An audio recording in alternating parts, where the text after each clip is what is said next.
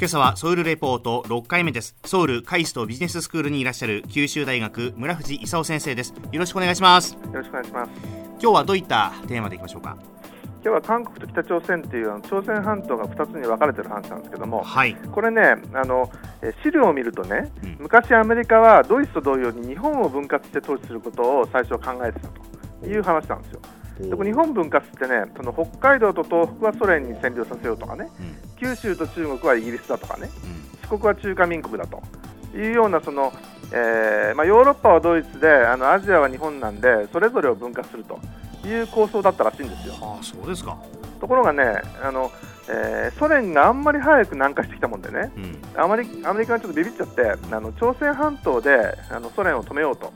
いうことで日本じゃなくてそのえー、朝鮮半島を分割したと。でもし日本が分割統治されてたらねあの北方四島どころの話じゃないですよ、で東北まであのソ連支配下ですからね、で我々の九州はイギリス統治下ですから、まあ、分断なんていつまで続いたか分かんないと。いうことでね、あのえー、みんな日本の人たちあんまり知らないんだけども、結構危ないところだったと。いう話なんですよ。そうなんですね。でまあ、あの日本にとってはありがたいことにねあの、えー、アメリカ一国だけに統治されたもんで、まあ、戦後あの一国として復活できたわけですけども、はい、あのえー、朝鮮半島2つにされちゃってね、うん、であのそれから今になってもまだ1つ慣れてないという状況なわけですよ。うん、であの最初はあのえー、アメリカもソ連もその2つに分割することなんか考えてなかったみたいなんですけども、うん、あのえーまあ、一緒にしようとしたら韓国の中でもあの朝鮮半島の中で揉めちゃってね、であのえー、結果としてはその、えー、南と北と2つできちゃったと。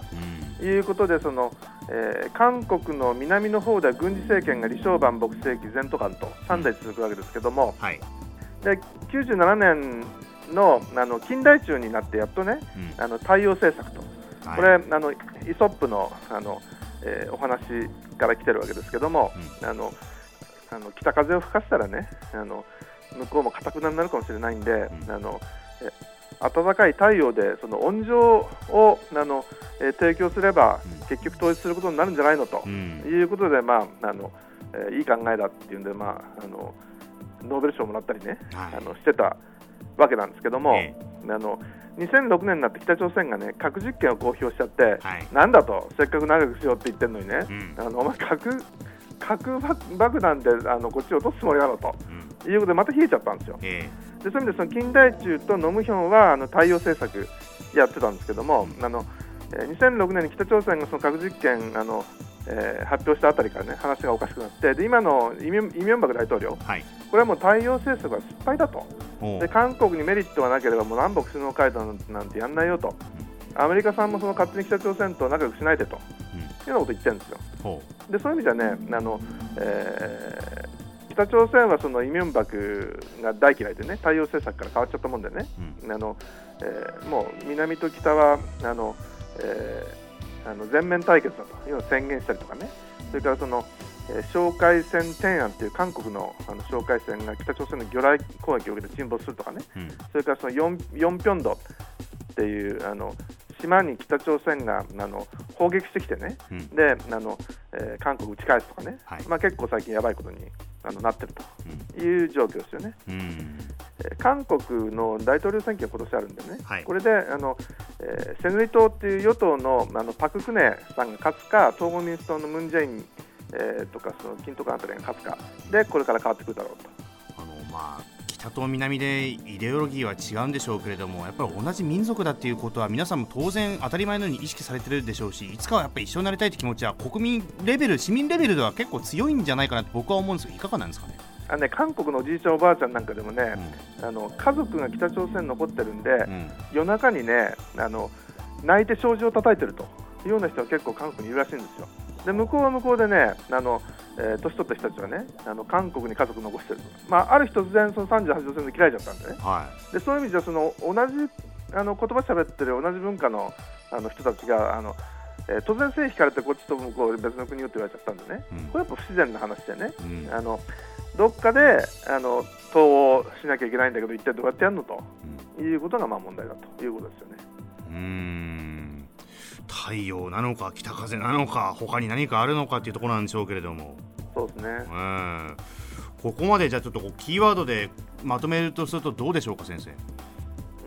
んちょっとキーワードって言われても難しいんですけども、うん日本文化ストーチとかね、あうん。の太陽政策とかその辺ですかね。えー。まあ、しかしこのさっきもちろん話戻りますけど日本分割統治の計画があったっていうのは本当にこれ僕授業で習ったっけなっていう今ちょっとふと思ってやっぱ習ってないような気がしたんですけど、これね、隠されてるところあの結構ね、日本の歴史っていろんなこと隠されててね、うん。でその日本の外に出るといろんな資料がね、ボロボロ出てきて、あれって思うんですけども、うん。あのアメリカのね、公立公文書館にあの計画書がなんか残ってるみたいなんですよ。でそれ見るとあの北海道と東北はソ連ねとかね、うん。九州、中国はイギリスねとか書いてあるんでね、うん。あの結構なかったんですよ、本当に。おー。これですがまたその言ったらその朝鮮半島で今わ分断されているような状況がひょっとしたら日本でも起こり得たかもしれないってことですよね。そうですよ東北まではあのソ連よって言って、うん。あの別の国の名前がくっついててね、でその、えー半分くらいはアメリカよとかね。で、イギリスとアメリカも分割されたかもしれませんからね、で我々あのアメリカとしてイギリスのもとにああったかもわかんないと、うん。まああのあんまり考えたくないはずですけどね、まあそうですよね。まあでもまあ公文書ではちゃんと残ってるっていう話ですよこれはね。残ってるんですよ、記録としてね。記録としてはあるんですよ、だから本当に考えたらしいんですよ。ねえまあ、そういった側面もあるんだということでした、えー今回は韓国と北朝鮮の関係についてソウル海藻ビジネススクールにいらっしゃる九州大学村藤功先生でした。ありがとうございました。ありがとうございました。